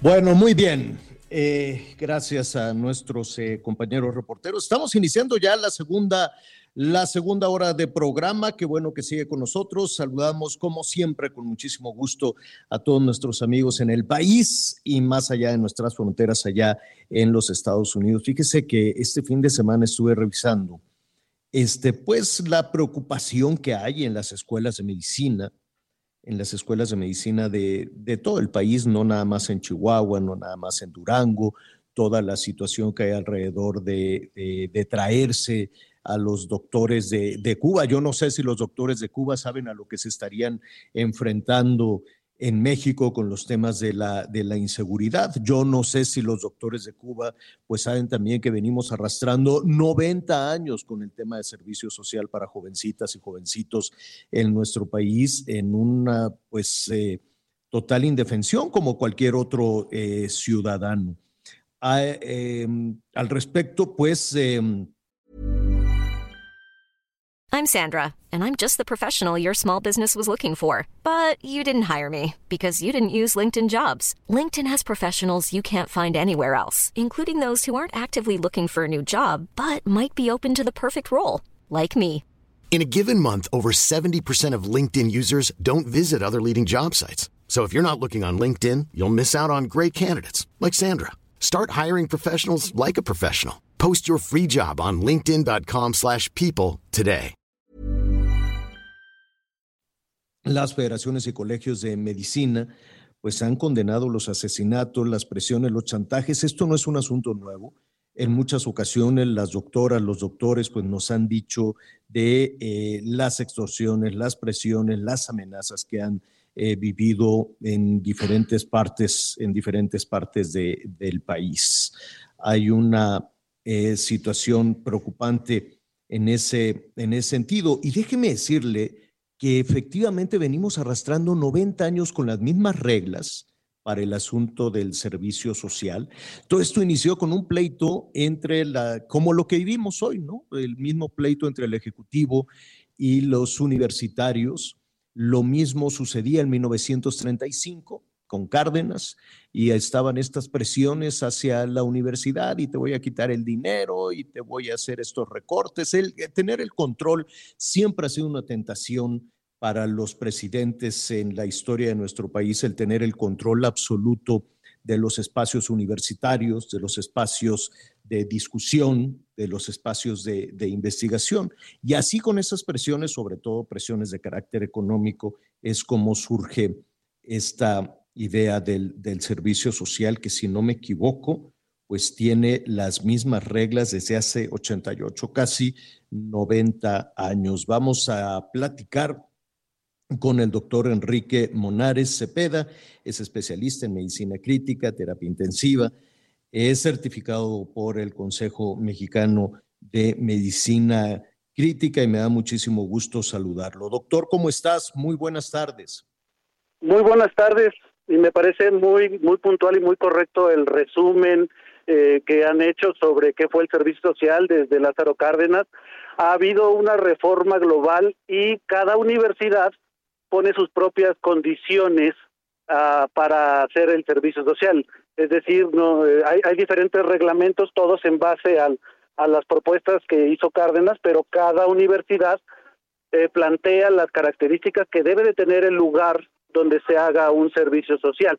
Y obviamente, eh, por ejemplo, hay unas situaciones donde las eh, escuelas públicas eh, tienen ayuda del gobierno para tener plazas y las escuelas privadas pues deben de buscar eh, plazas sin tanta ayuda del gobierno, por poner un ejemplo. Em, ¿Cuál es, desde, independientemente de la discusión que tienes con, con, tus colegas, tu punto de vista sobre lo que se está viviendo en este país? Es decir, entiendo la filosofía del servicio social y que además todo lo hemos hecho con, con, con muchísimo gusto, con muchísimo entusiasmo, retribuirle a la, a la sociedad, ¿no? Nuestra, nuestra formación. Sin embargo, el país eh, ha cambiado. Pues es, esta problemática, también lo mencionaron hace un momento correctamente, es prácticamente la misma que se ha dado. Yo pongo el ejemplo, mi padre, que también fue médico, su servicio social lo tuvo que hacer en una prisión eh, porque por instancias del gobierno tenía que haber un médico en, en la prisión eh, con todas las situaciones de, estar con, con reos de, muy alto peligro y cuando eh, pues se pudo hacer un cambio para que fuera a otra plaza pues él terminó diciendo que se sentía más seguro en la prisión que en el pueblo al que lo mandaron para hacer el servicio social entonces el, el problema no está en que los médicos tenemos que tener una formación y tenemos que empezar a hacer una experiencia eh, y que obviamente, como tú bien lo dijiste, tenemos que retribuir a la sociedad lo que nos ha dado. El problema es que cualquier profesionista y cualquier no profesionista tiene alto riesgo de sufrir violencia en este país y ese es el verdadero problema. Donde, eh, antes de, de, preguntarte la, la solución, eh, o por lo menos lo que has discutido con tus colegas, pues también llama la atención que diferentes universidades, eh, por lo pronto la Universidad de Chihuahua, la Universidad de, de Durango y muchísimas otras, ¿no? Si preguntamos también a los estudiantes en Zacatecas, en Jalisco, en eh, Michoacán, ¿no? Que está, que está ardiendo ir a hacer servicio social ahora, eh, eh, en todas estas zonas, es una situación de alto, de alto riesgo. Em, ¿Qué opinas tú de, de, pues de esta preocupación? Y de la decisión que incluso se han tomado de suspender en algunos casos el envío de las jovencitas y jovencitos al servicio social? Mire, en, primer lugar, pues nosotros como médicos partimos eh, de, que las soluciones tienen que ser científicas y acorde a causas correctas. No se puede corregir algo que no se está midiendo. De pronto tenemos una noticia que nos alarma a todos porque es la vida de una persona joven pero lo primero que tenemos que hacer es dimensionar cuál es el problema que tenemos. Hay muchas otras causas aparte de asesinatos, estamos hablando de robos, estamos hablando de intimidaciones, estamos hablando eh, de violencia este, de género en los servicios sociales. Entonces, en primer lugar, pues los médicos tenemos que empezar a cuantificar y las autoridades tienen que ayudarnos con esto, cuáles son eh, eh, las situaciones, cuánta violencia de género, porque obviamente lo dices muy bien, son jovencitas que van al servicio social y pues hay muchas situaciones de violencia de género en estos lugares, hay robos y muchas veces estas situaciones no son reportadas y por eso no sabemos la dimensión del problema hasta que vemos la punta del iceberg, la punta del iceberg es alguien que desgraciadamente muere, pero si nosotros sabemos cuáles son las plazas donde hay mayor eh, peligro, casos de violencia, entonces pues tenemos que determinar que haya un apoyo de las autoridades para, para garantizar la seguridad no del médico, de todo el personal que está ahí. En segundo lugar, pues hace 90 años la única forma que lograba el gobierno de Cárdenas de asegurar la salud en todo el país, pues era lograr que los jóvenes eh, dieran este servicio social a las comunidades. Ahora es muy raro que haya una comunidad donde no, no tengamos al menos un médico. Tendríamos que plantear la necesidad eh, de ir a comunidades donde realmente es importante eh, el, que la comunidad tenga algún sistema de asistencia y cuál es el sistema de asistencia que necesita. Vamos a poner los ejemplos de que tenemos una comunidad muy aislada donde hay un paciente que tiene complicaciones de la diabetes y es necesario hacer una cirugía que no, no, no puede ser amputación, sino también una debridación, un quitar tejido. El médico del bastante del servicio social no está capacitado para realizar estas estas intervenciones. Entonces aun cuando haya un médico ahí pues no es el médico que esa comunidad necesita. Entonces punto número uno de las soluciones tenemos que saber qué tan grande es el problema dejar de ver la punta del iceberg y ver todas las situaciones. Punto número dos tenemos que ver qué clase de médico necesita eh, la, comunidad. Y por último pues si realmente hay zonas eh, donde pudiera ser peligroso pues lo que tenemos que hacer es si los médicos eh, tienen que estar en esas zonas, más bien los pacientes son los que tendrían que ir hacia nosotros en un pequeño movimiento, no estamos hablando de que vengan de, Chihuahua a Ciudad de México, pero tal vez sí pudiéramos concentrar centros de salud en lugares seguros para ver poblaciones vulnerables. Claro, claro. Eh, es decir, no se trataría de cancelar el servicio social en la atención a estas comunidades, que me queda claro en muchas ocasiones es, es el único auxilio que, que, que, tienen, ¿no? Lo hemos eh, constatado no hay medicamentos, no hay eh, las, las, las, instalaciones suficientes, en fin. Entonces, cuando llegan estos pasantes de medicina, pues eh, es eh, verdaderamente una bendición para muchísimas, muchísimas comunidades. Habrá que poner sobre la mesa soluciones como esta que nos estás planteando, doctor, eh, y por lo pronto, em, pues eh, hay, que seguir adelante. Es decir, existe esta preocupación. Hay universidades que dicen, en tanto no se garantice la seguridad, no enviaremos a los jóvenes a hacer el servicio social. Entonces viene el otro planteamiento que es más de carácter administrativo o burocrático, ¿no? ¿Qué pasará con estos jóvenes que no tienen esa posibilidad? Eh, definitivamente eh, el servicio social sigue siendo parte de los requisitos de titulación. No sabemos si es un requisito que sigue vigente en, en, en, nuestro México actual. O sea, sí sabemos que hay carencias eh, de asistencia social, pero el hecho de que haya un médico no garantiza que esas carencias están resueltas, más bien deberíamos de ver cuáles son las necesidades eh, y, y eso es en parte al servicio social. Claro, no, no, no descansar en ese sentido, ¿no? No descansar en que, ah, bueno, como fueron los pasantes, pues yo ya no me preocupo por garantizar el acceso a la salud en todas estas comunidades. Esa no es, esa no sería tampoco la, la solución. Coincidimos contigo, doctor. Te agradecemos mucho y estaremos pendientes a ver qué, qué eh, se decide en, eh, pues en, en diferentes espacios, ¿no? Como el Consejo Mexicano de Medicina Crítica también. Muchísimas gracias, doctor. Muchas gracias. Al contrario, gracias. Gracias, buenas tardes. Bueno, pues ahí está, ahí está el tema, ahí está la, la preocupación. Así es que, pues sí, pues imagínese usted, ¿no? ¿Cómo le van a garantizar la, la seguridad? No tendría un pasante, no tendría un doctor, una doctora, una enfermera o cualquiera de los responsables en ese sentido de estar preocupado por, por cómo, eh, porque no vaya a llegar ahí una, una persona. ¿Cuál fue la, la, solución o cuál fue el resultado de la investigación en Durango que llegó un chamaco de qué, 20, 21 años que discutieron y que entonces por eso balacearon al doctor? Es correcto, ese es hasta el momento lo que ha dicho la, la fiscalía, Javier. Ya hay un detenido, ya hay un detenido. Esto, esto también es importante y va a ayudar a aclarar bien qué fue lo que sucedió con Eric David Andrade Ramírez. Él fue asesinado de varios disparos al interior del hospital ubicado en el municipio de Pueblo Nuevo, en donde precisamente, bueno, pues él se encontraba ahí este, laborando. El fiscal Daniel Rocha Romo identificó un sujeto como José de 21 años de edad. Dice que iba en compañía de otro sujeto que ingresaron al hospital que iban intoxicados, que habían consumido algún tipo, algún tipo de droga y que ahí empezaron a discutir con el doctor. Este sujeto sacó el arma y le disparó. Él califica como un elevado grado de intoxicación por consumo de sustancias psicotrópicas. Como te decía, José sacó Pero eso, el arma eso no es, eso no sería justificación, Miguel, porque se parece mucho A, la, a la argumentación que dieron en Chihuahua con la doctora.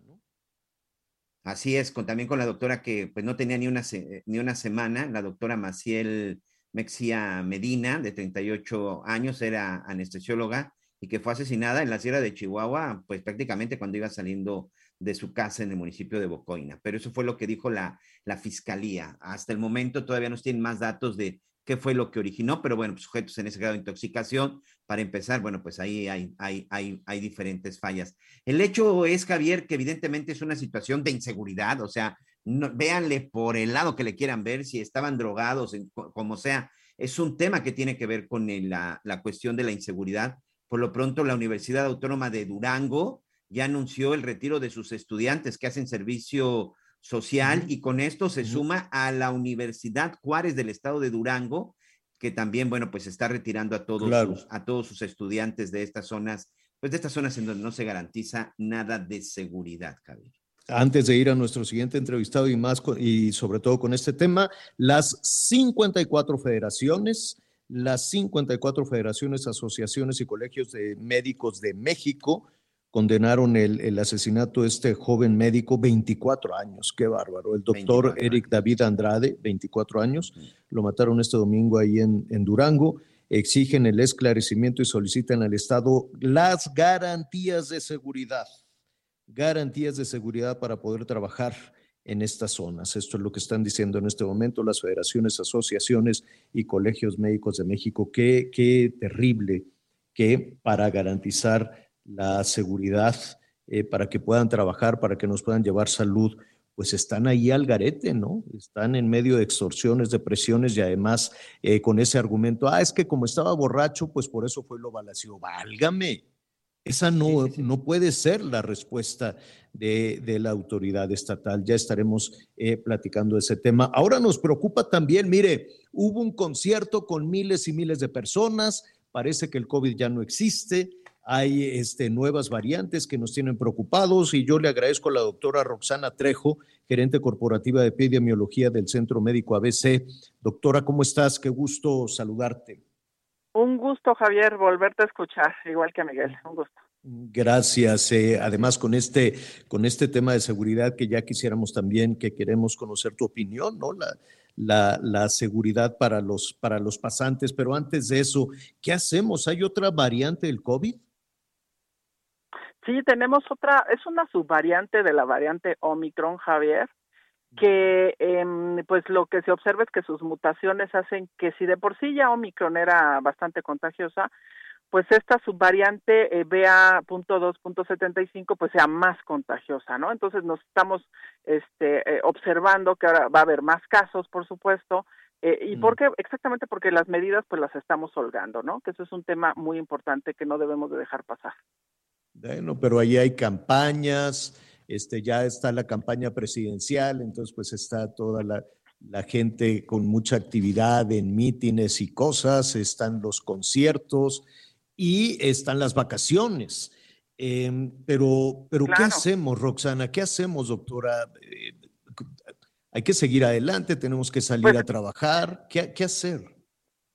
Yo creo que el tema es que la actividad debe de continuar, la actividad económica, familiar y todo lo que ya veníamos haciendo, pero creo que con una visión diferente, porque hoy exactamente seguimos en pandemia, en ningún momento la Organización Mundial de la Salud ha retirado que estamos en pandemia, porque lo que se esperaría es que se establezca, aunque existan mutaciones, estas mutaciones no hagan que tengamos que cambiar las estrategias de salud pública, sino mantenerlas como pasó con influenza en su momento. Y todavía no ocurre esto, o sea, las mutaciones continúan porque recordemos que estas mutaciones ocurren cuando la gente enferma. No hay manera que el virus mute si no enferma a alguien. Entonces, creo que lo que hay que tener mucha visión es, primero, pues sí, debemos de continuar con nuestras actividades, este, pero eh, cuidándonos pero eh, midiendo el tema del riesgo. Y eso es lo que creo que hay que volver a incentivar en las personas. No es que ah, nos aislemos todos en las casas y nos encerremos, podremos seguir en esta actividad diaria, eh, socializar, pero siempre visualizando que esto ha cambiado, que debemos de estar en lugares abiertos más que cerrados, que en lugares cerrados hay que mantener la protección respiratoria que si estamos enfermos debemos acudir al médico para que nos pueda detectar. Sabemos que esta eh, nueva eh, pues subvariante eh, tiene la misma sintomatología, aunque varía algunas, no falta el olfato, no falta el gusto, es más un tema de vía respiratoria aérea superior, que es donde se está replicando el virus. Hay menos casos graves, pero creo que no hay que dejar pasar. Si me duele la cabeza, no pensar que fue porque me desvelé o por algún otro tema. Todo mundo, cada uno nos conocemos cómo es que me siento mal cuando me desvelo, cómo es que me siento mal cuando trabajo mucho, me estreso. Y creo que estos puntos son importantes, a detectar la enfermedad en un momento oportuno para poder acudir al médico, resolverlo correctamente y evitamos más contagios y visualizar que si vamos a salir, pues que sean lugares abiertos y si estamos en lugares cerrados sean menos tiempo posible. Creo que son medidas que ya sabemos. Llevamos tres años, Javier, en este tema y hay que aprender. Sí, y no hay que perder sobre todo los hábitos de, higiene, ¿no? El, lavado de manos no solo y, el cubrebocas, pues no es solo un tema con el COVID, ¿no? Yo creo que puede impactar en, la salud en, general. Pero, doctora, hay quien te puede decir, oye, pues yo ya tengo dos dosis, tres dosis, eh, ya me dio, eh, ya puedo, ahora sí que ya puedo salir y ya me puedo ir a meter al concierto del Zócalo porque ya no me va a pasar nada.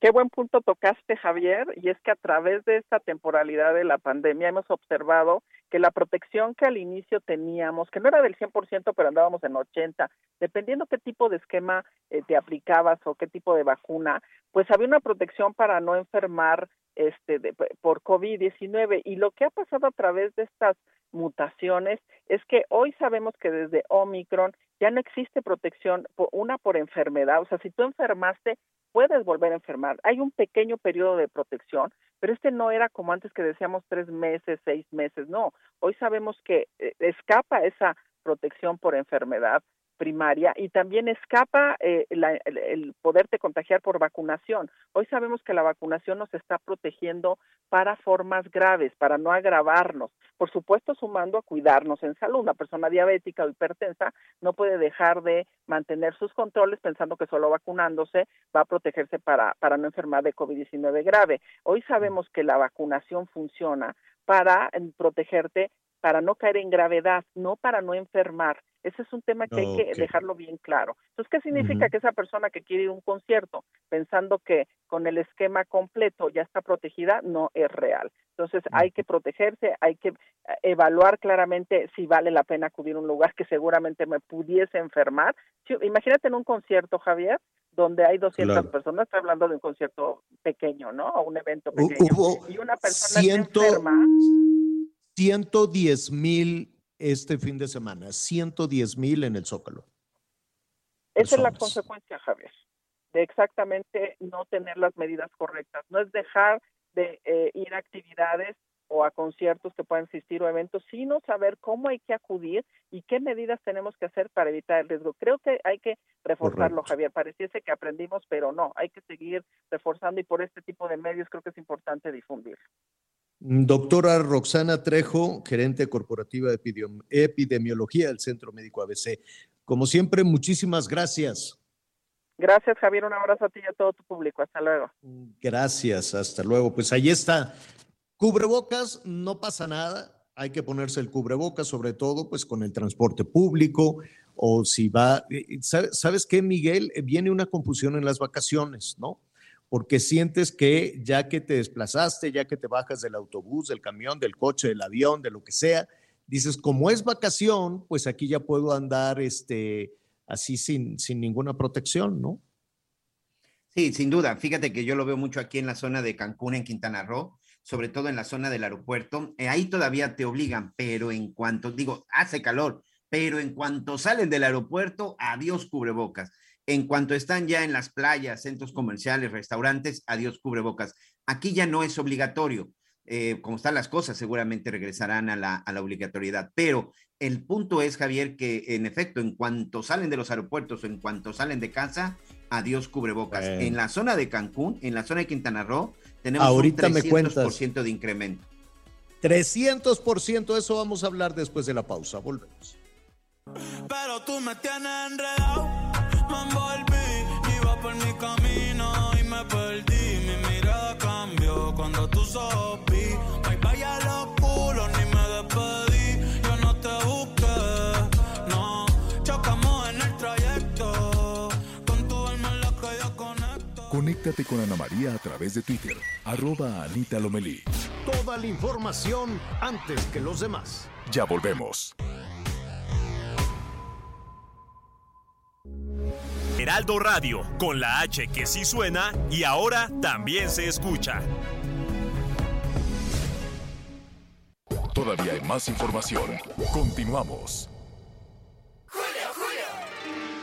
Yo la vida me la tomo a la ligera. Pues para que te tomes algo ligero, llega el 3x2 en todos los yogurts Danone, Alpura y Santa Clara, y en todos los quesos empacados. Además, 3x2 en todo el departamento de congelados. Con Julio, lo regalado te llega. Solo en Soriana. A julio 19. Aplican restricciones.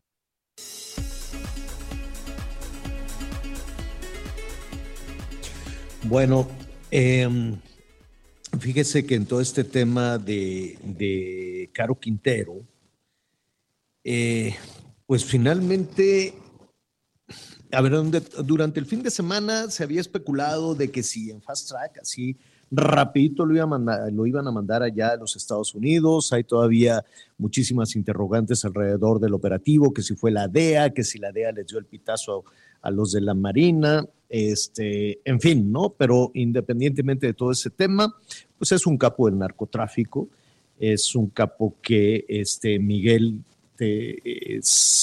no, no, no estaba en, eh, en, el radar, tal vez en el radar allá de los Estados Unidos desde hace muchísimo tiempo ofrecían una recompensa millonaria, si no me equivoco, 20 millones de dólares, algo así, a quien diera la información sobre su captura, pero aquí la discusión Em, pues de alguna manera era otra, ¿no? La discusión que veníamos escuchando desde hace ya algún tiempo, algún un, par de años aproximadamente, era que ya no se iba a perseguir a ningún narco. Desde el arranque de la actual administración se dijo, los narcos van a dejar los rifles para tomar los tractores, entonces ya no se va a perseguir a nadie. Esa, esa, con esa mm, eh, eh, propuesta, ¿no? Con esa ruta, es como se, se, se, inició la administración. el tema de los abrazos, no más persecuciones, se acabó la guerra, no se le pegará al avispero y sin embargo, pues el avispero, pues ahí estaba con eh, diferentes organizaciones criminales, las más, eh, digamos que las más mencionadas, el cártel Jalisco Nueva Generación, el cártel de Sinaloa, y después una serie de cárteles que operan en diferentes regiones, ¿no? Guerrero, bueno, tiene un número impresionante de cárteles de, del crimen, 12, 12 en Guerrero, Michoacán otros tantos, el Estado de México, la Ciudad de México, el cártel, el cártel de la Unión Tepito, en fin. Y en toda esa discusión de los cárteles y las argumentaciones que daba también la autoridad federal cada vez que hay una masacre y que hay una matazón terrible, dice, bueno, pues es que ahí se están eh, disputando tal región como si fuera ya la última parte de la argumentación, ¿no? Y ya, pues nada se puede hacer, se están peleando el, el territorio. Y de pronto en ese contexto surge la detención de Rafael Caro Quintero. Y em, yo estuve preguntando, sobre todo con, con personas, eh, trabajadores, eh, personas del día a día, de 40 años más o menos, ¿no? Hacia abajo, y no se acordaban quién es Rafael Caro Quintero, Miguel. No, sin duda que no, Javier. Este narcotraficante que fue famoso, por llamarle de alguna forma, pues fue en la década de los 80, pero lo que platicábamos por la mañana, ¿no, señor? Previo al noticiero, bueno, siempre tenemos ahí una charla sobre qué temas vamos a tocar y decíamos que pues hoy muchos jóvenes, por llamarle de alguna manera, que están ahí de repente muy metidos en las narcoseries que deberían ya de prohibirlas. es como conocieron, claro. Exacto, sabían quién era, sabían quién era Caro Quintero, ¿no? Pero mira, la verdad es que si este narcotraficante mexicano, sinaloense, ya lo decía, paisano de, de Chapo Guzmán, también de Badiraguato, pues en realidad los Estados Unidos tenían 37 años tratando de detenerlo. Ojo, la persecución contra Caro Quintero no empieza en el 2013, cuando por una pifia legal sale del penal de Puente Grande. No, desde 1985, Javier, la verdad es que Rafael Caro Quintero ha sido objetivo por parte de las autoridades norteamericanas por el 37 años. 37 años, señor, desde 1985. 85 por el asesinato de Enrique Kiki Camarena y por supuesto del piloto mexicano Alfredo, Alfredo Zavala. Hoy, eh, empezando el noticiero, dábamos a conocer también de que un juez federal mexicano pues ya le otorgó un amparo, Javier, es decir, los norteamericanos que tanto quieren tener a Rafael Caro Quintero allá para enjuiciarlo, para condenarlo, este, para cobrarle todas las que, las que, le, las que les hizo, bueno, pues se van a tener que esperar otro rato porque hoy un juez en México le otorgó un amparo para no ser extraditado en fast track y ahora, bueno, pues tendrá que enfrentar todo un proceso. Hoy en la mañana me preguntaban este, unos amigos colombianos en una entrevista, ¿cuánto tiempo puede suceder? Pues nada más les pongo un ejemplo. El Chapo Guzmán se tardó un año en ser extraditado aquí con todas las cuestiones legales que de pronto pueden, se pueden tener en, nuestro país, con todas las situaciones legales en los juzgados, pues yo le doy meses o probablemente sí pasadito de un año para que Caro Quintero llegue finalmente a los Estados Unidos, en donde desde hace, insisto, 37 años es buscado y es donde lo quieren llevar a prisión. Sí, eh, por eso, mira, si no es por las narcoseries, habría dos generaciones que ya no tendrían mayor referencia de Rafael Caro Quintero. Ahora que siguió operando, esa es la otra, esa es otra parte, es otra historia. Entonces ya veremos un poquito más adelante qué va a pasar en Sonora, qué pasa con el cártel de Sinaloa, qué pasa en toda esta parte, en, en toda esta región del país, ¿no? Colindante con, con los Estados Unidos. Ahí estaremos retomando el tema. En síntesis es que le dieron ya un amparo por lo pronto este, en el proceso, en toda la ruta hacia la extradición de Caro Quintero a los Estados Unidos. Y mañana vamos a retomar, porque ahorita se nos viene el tiempo encima, vamos a retomar también, ¿no? Para, para quienes hoy se están preguntando, bueno, ¿y quién es Caro Quintero? Pasaron ya 40 años desde su captura, ¿eh? No de que empezó sus actividades. No. Desde, desde que fue capturado, 37 más o menos, 37, sí, 40 años. Sí, porque cuando es detenido en Costa Rica fue en 1985, 37 años, señor, han pasado. Sí, sí, sí, sí. Bueno, vamos a, mire, hay eh, muchísimos comentarios, muchísima especulación sobre, no especulación, eh, más, más bien es una es, es, un tema que ha dominado la conversación en redes sociales, la situación de Sasha Sokol, eh, a propósito de que ratificó la denuncia que puso contra otro personaje célebre en el mundo del espectáculo, Luis de Llano. ¿Qué significa esto? ¿Qué ha pasado con esta historia? Qué gusto me da saludar a Linet Puente. ¿Cómo está Linet? Muy buenas tardes. Muy buenas tardes, querido Javier. Eh, me da mucho gusto saludarte, Miguel Aquino, también como siempre.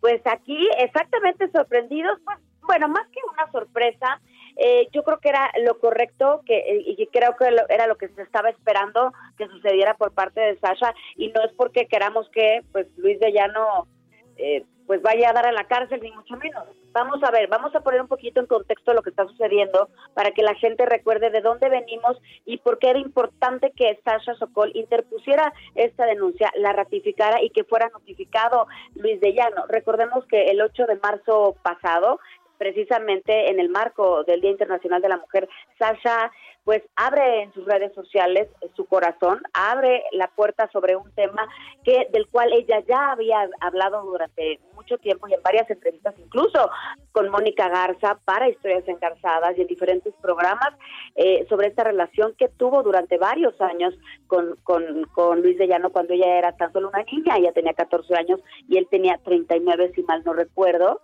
Eh, cuando ella habla de este tema, eh, lo expone como una persona que, pues de alguna manera, se eh, abusó de, ella, de su ingenuidad, de ser una niña y demás, ¿no? Para darles un poquito el resumen sobre lo que ella habla en esta, en este, en, en esta cuenta de Instagram y en Twitter y demás.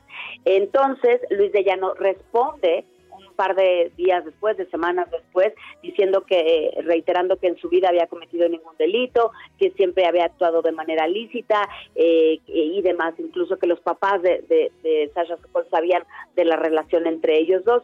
Entonces se le, digamos que empezó a presionar a Sasha para que entonces hiciera una denuncia formal, legal misma que el día de ayer, este fin de semana, algunos compañeros de la prensa lograron captarla en el aeropuerto eh, y ahí es en donde ella confirma que no solo ya lo denunció, sino que ya ratificó la denuncia y que incluso el mismo Luis de Llano ya fue notificado al respecto. Y pues eh, no, no tenemos los detalles de la denuncia como tal porque ella misma dijo que sus abogados le pidieron no hablar mucho al respecto porque obviamente es un proceso complicado y pues tampoco sabemos cuál es la reacción todavía de Luis de Llano este tema. Es, es ahí en donde vamos con respecto al tema de Sasha Sokol, pero sí recordemos que cuando ella publica estos dos eh, eh, posteos de Instagram, pues fueron, bueno, causaron un gran escándalo. Fíjate, ahorita me, metí para recordarlos un poco y tienen más de 64 mil eh, likes y bueno, de vistas no te puedo decir,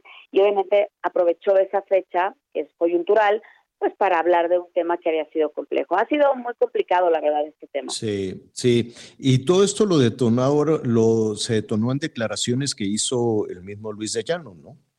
Con Jordi Rosado, exactamente. Él, él le otorga una entrevista unas semanas antes a Jordi Rosado, en donde Luis de Llano habla sobre la relación que tuvo con Sasha, pero de alguna manera parece ser que, bueno, no parece, creo que así es como se entendió, como diciendo que pues fueron unos meses novios y pues, ¿no? Que, que si la quiso mucho, pero pues que no pasó como a mayores. Como de alguna manera haciendo un poquito menos lo que representó la relación que en su momento la propia Sasha Sokol para eh, eh, historias engarzadas con Mónica Garza dijo que había sido súper importante, que había sido uno de los grandes amores de su vida, que, o sea, cosas muy fuertes en su momento también lo dijo. Entonces, claro, cuando salen estas declaraciones, yo creo que pues eso detona el enojo de Sasha, hace que, que ella salga y hable y dé detalles pues muy fuertes con respecto a esta relación eh, que tuvo. Y, o sea, les voy a decir solo un pedacito que, que, dice, dice, desde los 14 años quise creer que fui responsable de lo que pasó. Hoy comprendo que mi única responsabilidad fue guardar silencio. Abusó de mí entonces y abusa hoy al manipular la verdad, al querer minimizarla para eximir su responsabilidad en los hechos. Hoy es Día Internacional de la Mujer. Muchas personas piensan que es un día para felicitarnos, no es así. Y a partir de ahí ella empieza a contar toda esta historia que comenzó cuando él era productor precisamente, cuando estaba en Vaselina con Timbiriche y ella era una niña y habla de que estuvieron juntos cuatro años, de que, su, de que, que cuando su familia se enteró que, que se volvieron locos y demás. Sin embargo, en entrevistas también Sasha, en esta entrevista que te comento, ella hablaba de que sus papás pues lo tenían, sí lo sabían, y que incluso en algún momento intentaron como persuadirla para que pues dejara la relación, que incluso hablaron con él, pero que aún con todo, pues ellos siguieron con esta relación y ella era una niña. Entonces, bueno, pues ese es en lo que va el tema. En algún otro momento, en otra entrevista, incluso quiso, digamos, eh, responsabilizar a la empresa en la que trabajaban en ese entonces, ¿no? De que si se llegaba a hacer una serie sobre Timbiriche, porque se está planeando una serie sobre Timbiriche, pues que no se lleguen a tocar temas que pues pasaban enfrente de los ojos de todo el mundo. Entonces, eh, ha sido muy controvertido, muy difícil, la verdad, también de hablar de este tema, porque pues eh, tenemos que dar las versiones de ambos, ¿no? Y sin emitir ningún juicio, porque es muy difícil, eh, es un tema muy delicado. Es un tema muy, sí, muy serio, muy delicado. Eh, te robo un minuto más, Linet. ¿Algún otro personaje, alguna otra eh, actriz de ese o cantante de esa época ha, ha, comentado o, o, o ha señalado que se vio en una situación similar a la que está denunciando Sasha? Con respecto a Luis de Llano, no. Con respecto a Luis de Llano, no, pero bueno, creo que tenemos que hablar de lo que sucedió con el señor Coco Levi, que puede ser un tema similar, ¿no?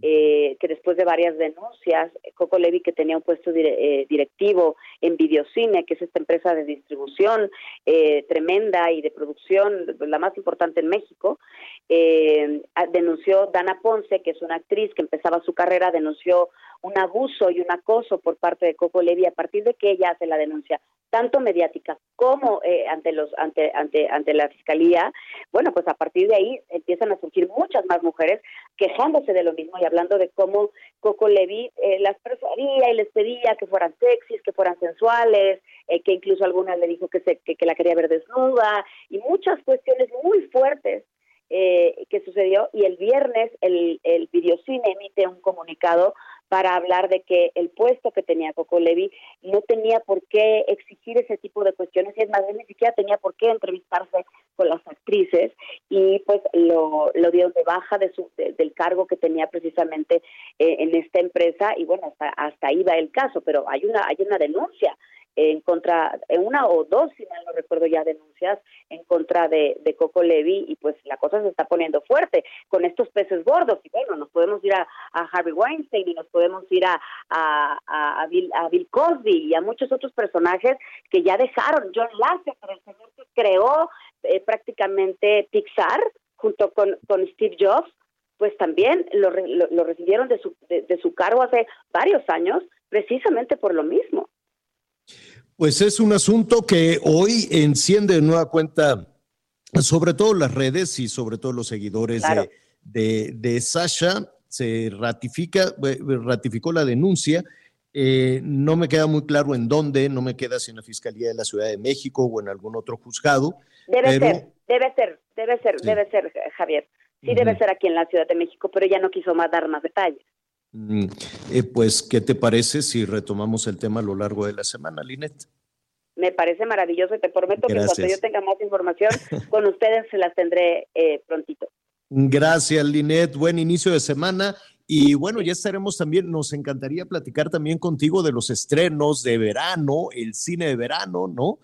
Eh, eh, hay, hay novedades, hay algunas buenas, unas malas, unas mejorcitas, pero ya estaremos hablando contigo de todo eso. ¿Qué te parece? Por supuesto que sí. Por el, si quieren el viernes, es más, les doy todas las recomendaciones para los niños, para los grandes, porque aparte se acaba de estrenar una gran película que es Elvis, que también tenemos que hablar de ella y de todo lo que viene para los chamacos. Padrísimo, perfecto. Linet Puente, muchísimas gracias. Un abrazo, hasta luego. Gracias. Vamos contigo, Miguel. ¿Te has puesto a pensar qué es lo que te mueve?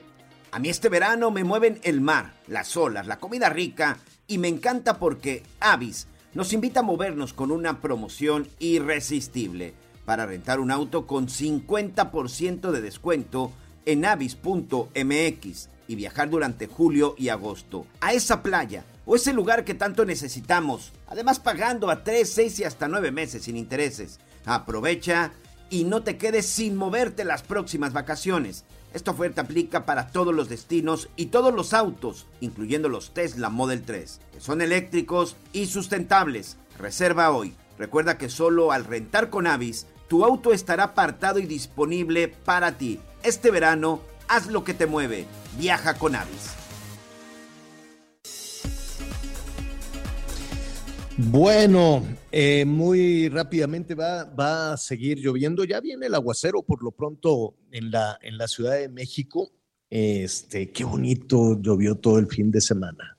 Francamente, muy, muy bonito, siempre y cuando no esté uno en el segundo piso. Ay, qué barbaridad. Oye, o en el desnivel de periférico y viaducto Tlalpan. ándale, o en el del, el del Pedregal. Pero, ¿sabes qué?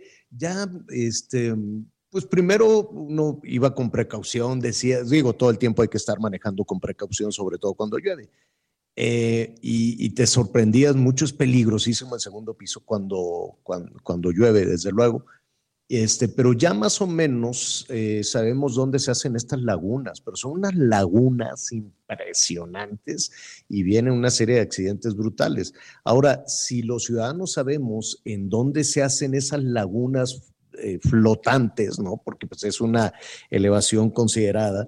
Y yo no entiendo por qué no, no, no le hacen alguna, eh, eh, pues decirle a los constructores, oye, cobras un dineral, porque además te cobran un dineral con el famoso tag, ¿no? El segundo piso es carísimo, carísimo, carísimo, carísimo, porque es un dogma de fe, ¿no? Nunca tienes la certeza de que te están cobrando lo correcto, ¿no? Tú pasas ahí tu cajita dices, ¿cómo? Pues si yo tenía eh, tanto y nunca sabes, ¿no?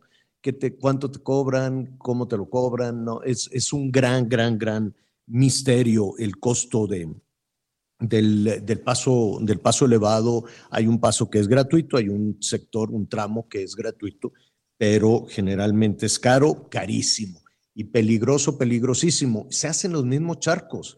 Digo, no son charcos, ojalá fueran charcos, son unas verdaderas lagunas flotantes ahí arriba y con todos los accidentes.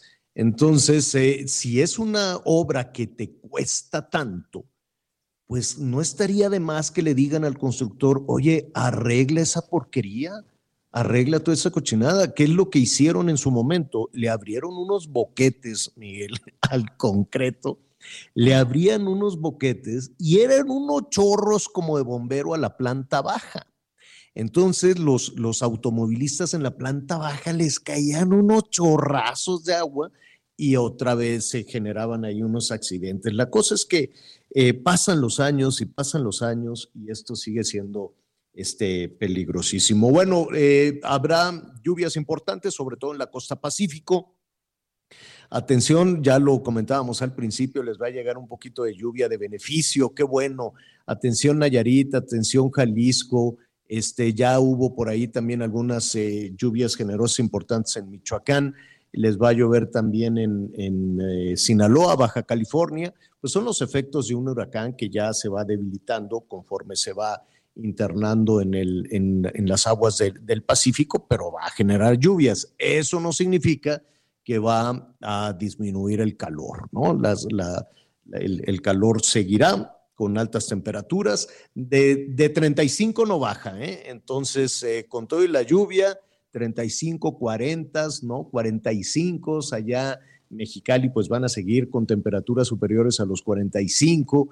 En algunas regiones también de Sonora, Pitiquito estaba ardiendo allá en Sonora, tengan mucho cuidado, hidrátese, hidrátese muy bien, hidrate también a los niños que lo andan corriendo para acá, para allá con los cachetes colorados y pues se les olvida pedir agua, entonces déles constantemente agua y a los adultos mayores también. No me abandonen a los viejitos, a las viejitas, eh, dele agua, no los dejen ahí en el sol, sobre todo cuando son muy, muy, muy, muy, muy mayores, pues de pronto los dejan ahí, no, déjelo fresco en la sombrita y con suficiente agua. Y también a las mascotas, oye Miguel, los perritos. Y este, no sabes cómo les da un golpe de calor y piensa uno que andan tomando agua en un charquito. No, mucho cuidado, son muy vulnerables. Sí, fíjate que, por ejemplo, nosotros acá, eh, sí, el fin de semana tuvimos temperaturas por ahí de 32, 34 grados. Normalmente los tengo yo en una terraza. Desde que empezó el calor en el mes de mayo, están en el interior de la vivienda, Javier. Bobby Rutila, están ya con los, de hecho estoy aquí transmitiendo desde la oficina alterna y aquí tengo a mi lado a Bob, que es muy tranquilito, porque la verdad sí, hay que tener, hay que tener piedad también con ellos. Platicaba incluso yo con mis hijas de que para sacarlos a pasear hay que sacarlos de noche, porque yo les ponía el ejemplo, a ver aquí a rayo de sol sobre la calle, a ver, salte descalza y ponte a caminar. Ese también hay que tener mucho cuidado, ¿eh? Al, al momento de que de repente lo saca uno a pasear y con el asfalto, con el pavimento caliente, sí hay que tener mucho cuidado con las mascotas. Oye, se me pasó con Linet por, porque, bueno, pues estábamos con este tema de, de la Sasha Sokol, pero este, algo que también estuvo circulando muchísimo en las redes sociales fue la boda de la J-Lo, que se casó, no sé si antes ya, si ya se había casado antes. Con Ben Affleck, no. ¿No? No, se había casado. Yo hasta donde me quedé solo con Mark Anthony. Ok. Bueno, muy bien. Y este, oye, y ahora hoy, es, hoy con cumpleaños de tu amigo el Canelo Álvarez, cumple 32 años. Ah, oye, este, al ratito le hablamos. Saludos al Canelo, felicidades. Seguramente el fin de semana hubo fiesta, fiestononón, este, aunque se están guardando para los 15 años.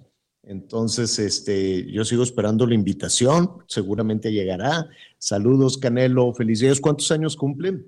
32 años, Javier. 32 años cumple este chavo, boxeador Y, mexicano. y- y está completito. Yo sé que a ti no te gusta el estilo, yo sé que tú tienes no. un muy, muy, muy, muy crítico, pero de que Sí, todo un personaje en el, fo- en el boxeo lo es, ¿eh? Sí, sin duda, hoy por hoy es el, el- la imagen más importante de- del, boxeo, del boxeo mexicano y además está preparando para una muy buena pelea ¿eh? contra Triple G, contra Golovkin. Creo que va a ser una, una buena pelea y pues creo que son ya pocos años los que van a tener para disfrutar al Canelo, sobre todo, bueno, pues en sus mejores momentos. 32 años tiene.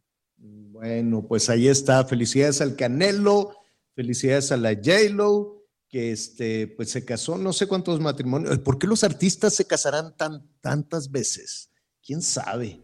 Pero, pero pues bueno, felicidades también, que sean muy, muy felices. Pues ya nos vamos, como está la tarde nublada, Miguelón, un este cocido de res, verduritas, caldito, ¿no? Carnita de res, arrocito, nos va a caer muy bien porque está la, la, la tarde muy, muy fresquecita. Entonces, pues gracias, Miguel Aquino. Buenas tardes, buen provecho, nos escuchamos mañana. Yo soy Javier Alatorre, lo espero a las diez y media en Hechos Azteca 1 con las noticias. Siga con nosotros en el Heraldo Radio. Y solo mírame.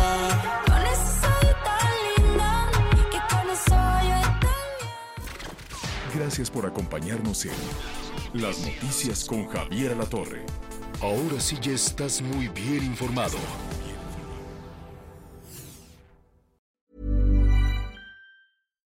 When you make decisions for your company, you look for the no brainers. And if you have a lot of mailing to do, stamps.com is the ultimate no brainer. It streamlines your processes to make your business more efficient, which makes you less busy. Mail checks, invoices, legal documents, and everything you need to keep your business running with stamps.com. Seamlessly connect with every major marketplace and shopping cart. Schedule package pickups and see your cheapest and fastest shipping options from different carriers with rates up to 89% off USPS and UPS rates. And with the stamps.com mobile app, you can take care of mailing and shipping wherever you are. Make the same no-brainer decision as over 1 million other businesses with stamps.com. Sign up with code program for a 4-week trial plus free postage and a free digital scale. No long-term commitments or contracts. That's stamps.com. Code program.